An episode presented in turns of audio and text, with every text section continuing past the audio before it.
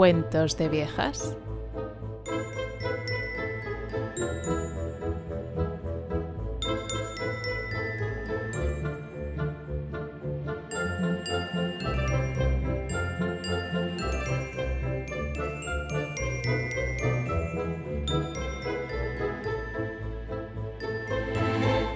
El Monte de las Ánimas. Cuenta la leyenda que hace mucho, mucho tiempo en la mística y guerrera capital del Duero, tierra de frontera, valles, cuevas, montañas, castillos, linajes y poetas, vivió una noble familia marcada por una terrible desgracia. El lugar difícil de encontrar. La montería continuaba su camino entre los ensordecedores ladridos de los perros. Su capa dejó entrever un par de botones de la saya forrada de piel. A Beatriz no le pasó desapercibido este detalle. Alonso ordenaba tocar las trompas para reunir a los cazadores. Debían regresar cuanto antes a la ciudad. El sol se estaba poniendo, la niebla proveniente del Moncayo espesaba y la oscuridad continuaba sin pausa su expansión. La noche de difuntos acechaba en el monte de las ánimas. La perfecta barbilla de Beatriz se levantaba de nuevo mientras expresaba su descontento por la prematura recogida. ¿Ya? No entiendo a estas gentes de Castilla. ¿También veis en la oscuridad un enemigo? Alonso, que había estado toda la jornada hipnotizado con ese cuello, concentrado en esa elevada barbilla, salió aparentemente del trance. Hoy es imposible.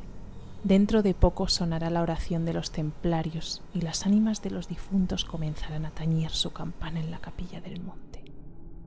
¿En esa capilla ruinosa? ¿Quieres asustarme? De verdad que no. Entiendo que ignores cuánto sucede en estas tierras, porque aún no hace ni un año que llegaste a ellas desde muy lejos. Bien, vamos a hacer una cosa. Refrena tu yegua. Yo también pondré la mía al paso, y mientras dure el camino, te contaré la historia.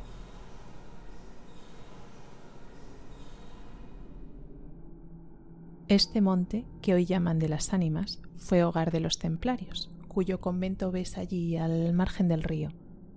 Los templarios eran guerreros y religiosos a la vez. El rey los hizo venir de lejanas tierras para defender la ciudad de los árabes, agraviando así a sus nobles de Castilla, que hubieran sabido solos defenderla como solos la conquistaron.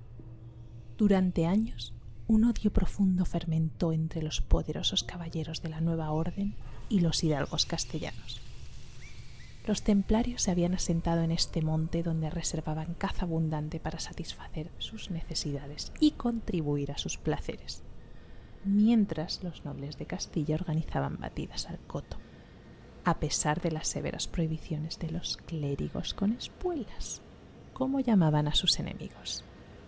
Las prohibiciones de los unos aumentaban a la misma velocidad que las incursiones de los otros. Nada detuvo a los unos en su manía de cazar y a los otros en su empeño de estorbarlo.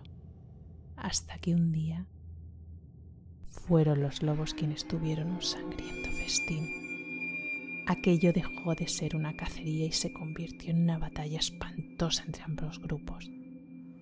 El monte quedó sembrado de cadáveres.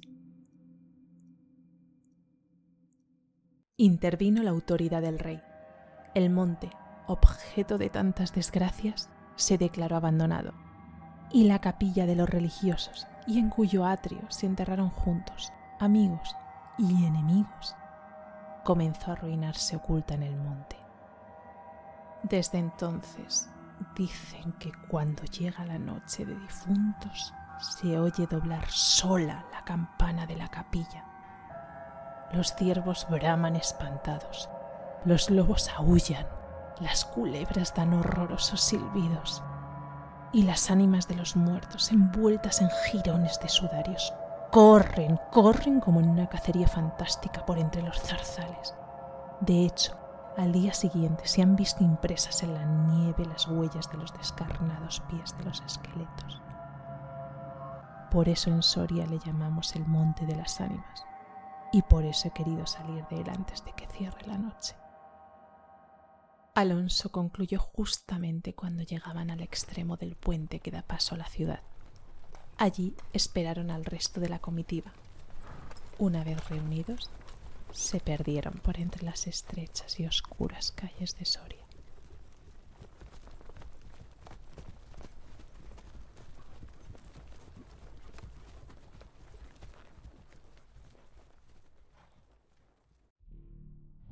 El viento azotaba los emplomados vidrios de las ojivas del salón. La alta chimenea gótica del Palacio de los Condes de Alcudiel despedía un vivo resplandor, iluminando algunos grupos de damas y caballeros que alrededor de la lumbre conversaban familiarmente.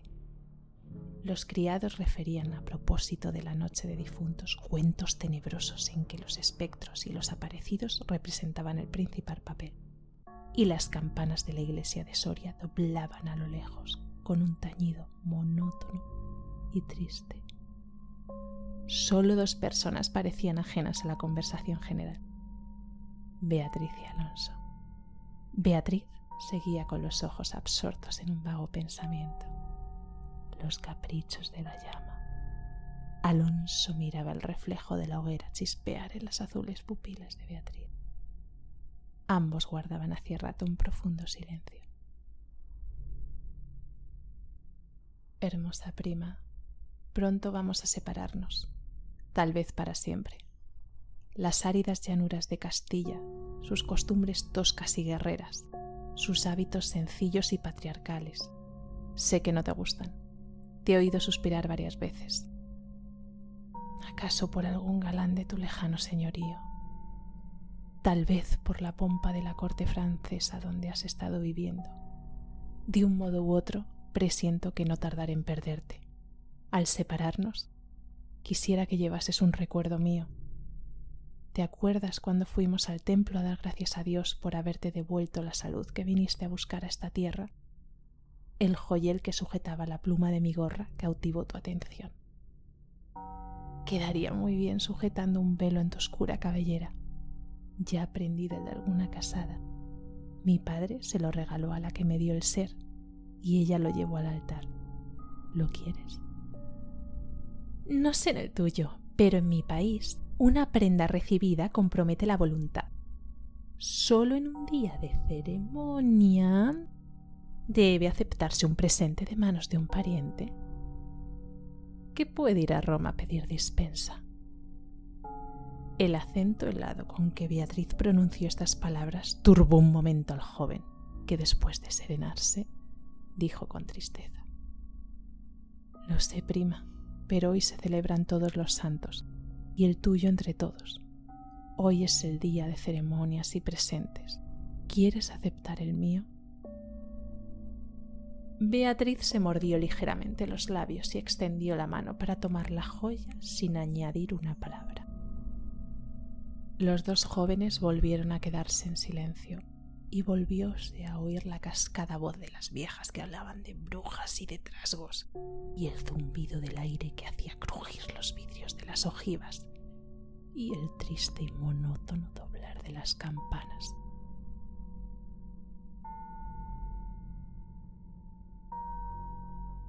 Al cabo de algunos minutos, el interrumpido diálogo se reanudó de este modo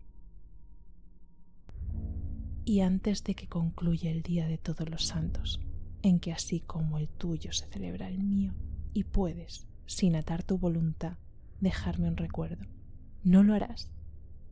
dijo él clavando una mirada en la de su prima, que brilló como un relámpago iluminada por un pensamiento diabólico. ¿Por qué no? exclamó ésta, llevándose la mano al hombro derecho, así como buscando algo en su ancha manga. Después, con una infantil expresión de sentimiento, añadió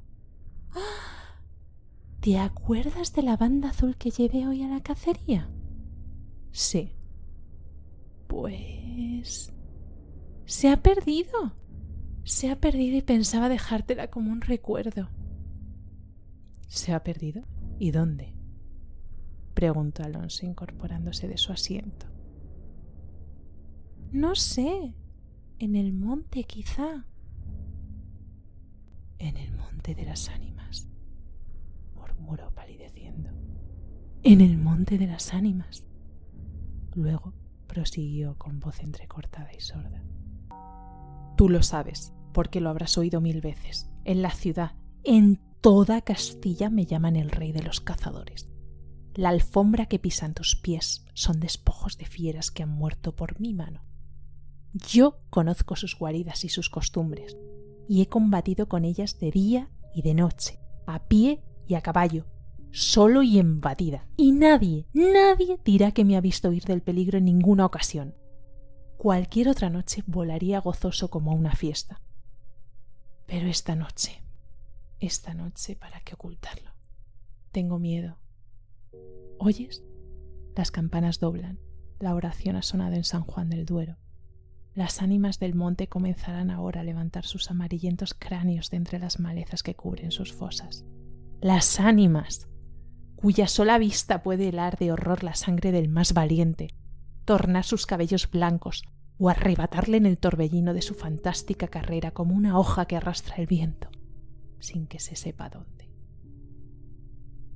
Mientras el joven hablaba, una sonrisa imperceptible se dibujó en los labios de Beatriz que cuando hubo concluido exclamó con un tono indiferente. ¡Oh! De ninguna manera.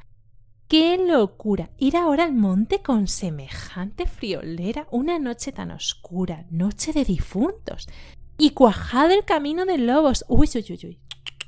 Olvídate, olvídate. Al decir esta última frase, la recargó de un modo tan especial que Alonso no pudo menos de comprender toda su amarga ironía movido como un resorte. Se puso de pie, se pasó la mano por la frente como para arrancarse el miedo que estaba en su cabeza y con voz firme exclamó Adiós, Beatriz. Adiós. Hasta pronto. Alonso. Alonso. dijo ésta, volviéndose con rapidez, pero cuando quiso, o aparentó querer, el joven había desaparecido. A los pocos minutos se oyó el rumor de un caballo que se alejaba al galope. La hermosa, con una radiante expresión de orgullo satisfecho, prestó atención oído a aquel rumor que se debilitaba, que se perdía, que se desvaneció por último.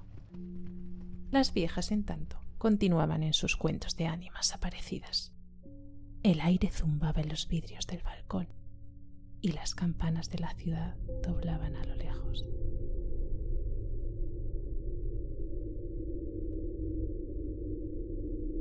Había pasado una hora, dos, tres. La medianoche estaba a punto de sonar y Beatriz se retiró a su oratorio. Alonso no volvía. No volvía cuando en menos de una hora pudiera haberlo hecho. Cerró su libro de oraciones y encaminándose a su lecho, después de haber intentado inútilmente murmurar alguno de los rezos, apagó la lámpara y cruzó las cortinas del dintel de la cama. Se durmió. Se durmió con un sueño inquieto, ligero, nervioso. Las doce sonaron en el reloj del póstigo. Beatriz oyó entre sueños las vibraciones de la campana, lentas, sordas tristísimas y entreabrió los ojos. Creía haber oído pronunciar su nombre, pero lejos, muy lejos, y por una voz apagada y doliente. El viento gemía los vidrios de la ventana. Será el viento, pensó, y poniéndose la mano sobre el corazón procuró tranquilizarse, pero su corazón latía cada vez con más violencia. Las puertas del oratorio habían crujido sobre sus goznes, con un chirrido agudo, prolongado y estridente. Primero unas y luego las otras más cercanas. Todas las puertas que daban paso a su habitación iban sonando por su orden, unas con un ruido sordo y suave, otras con un lamento largo y crispador. Después, silencio. Un silencio lleno de rumores extraños, el silencio de la medianoche, lejanos ladridos de perros, voces confusas, palabras ininteligibles, ecos de pasos que van y vienen, crujir de ropas que se arrastran, suspiros que se ahogan, respiraciones fatigosas que casi no se sienten, estremecimientos involuntarios que anuncian la presencia de algo que no se ve, pero cuya aproximación se nota en la oscuridad. Beatriz, inmóvil, temblorosa, adelantó la cabeza fuera de las cortinas y escuchó un momento. Oía mil ruidos diversos. Se pasaba la mano por la frente. Volví a escuchar. Nada. Silencio. Veía con esa fosforescencia de la pupila las crisis nerviosas, como bultos que se movían en todas direcciones, y cuando dilatándose las fijaba en un punto, Nada. Oscuridad. Las sombras impenetrables. ¡Bah! exclamó, yéndose a recostar su hermosa cabeza sobre la almohada de raso azul. ¿Soy yo tan miedosa como estas pobres gentes cuyo corazón palpita de terror al oír un cuento de fantasmas? Y cerrando los ojos intentó dormir. Pero en vano había hecho un esfuerzo sobre sí misma. Pronto volvió a incorporarse más pálida, más inquieta, más aterrada. Ya no era una ilusión. Las colgaduras del brocado de la puerta habían rozado al separarse. Unas pisadas lentas sonaban sobre la alfombra. El rumor de aquellas pisadas era sordo, casi imperceptible, pero continuado. Y a su compás se oía crujir una cosa como madera o hueso. Y se acercaban, se acercaban y se movió el reclinatorio que estaba a la orilla de su lecho. Beatriz lanzó un grito agudo y arrebujándose la ropa que la cubría escondió la cabeza y contuvo el aliento. El aire azotaba los vidrios del balcón. El agua de la fuente lejana caía y caía con un rumor eterno y monótono. Los ladridos de los perros se dilataban en las ráfagas de aire y las campanas de la ciudad de Soria, unas cerca, otras distantes, doblaban tristemente por las ánimas de los difuntos.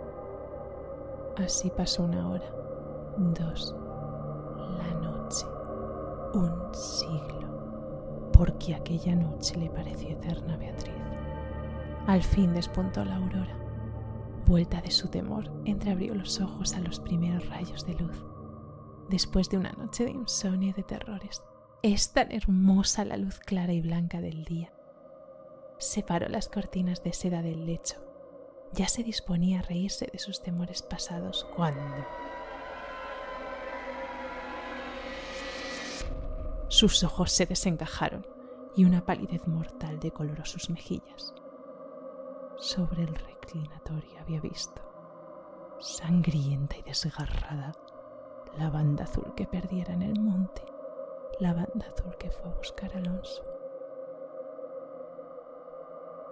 Cuando sus servidores llegaron despavoridos a noticiarle la muerte del primogénito de Alcudiel, que a la mañana había parecido devorado por los lobos entre las malezas del monte de las ánimas, la encontraron inmóvil, crispada, asida con ambas manos a una de las columnas de ébano del lecho, desencajados los ojos, entreabierta la boca, blancos los labios, rígidos los miembros, muerta, muerta de horror.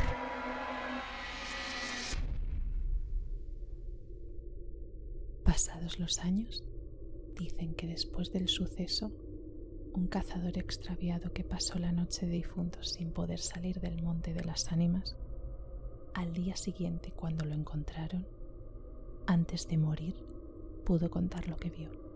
Refirió cosas horribles, entre otras asegura que vio los esqueletos de los antiguos templarios y de los nobles de Soria enterrados en el atrio de la capilla, cómo se levantaban al punto de la oración con un estrépito horrible, y caballeros sobre osamentas de corceles perseguir como una fiera a una mujer hermosa, pálida y desmelenada, que con los pies desnudos y sangrientos y arrojando gritos de horror, daba vueltas alrededor de la tumba de Alonso.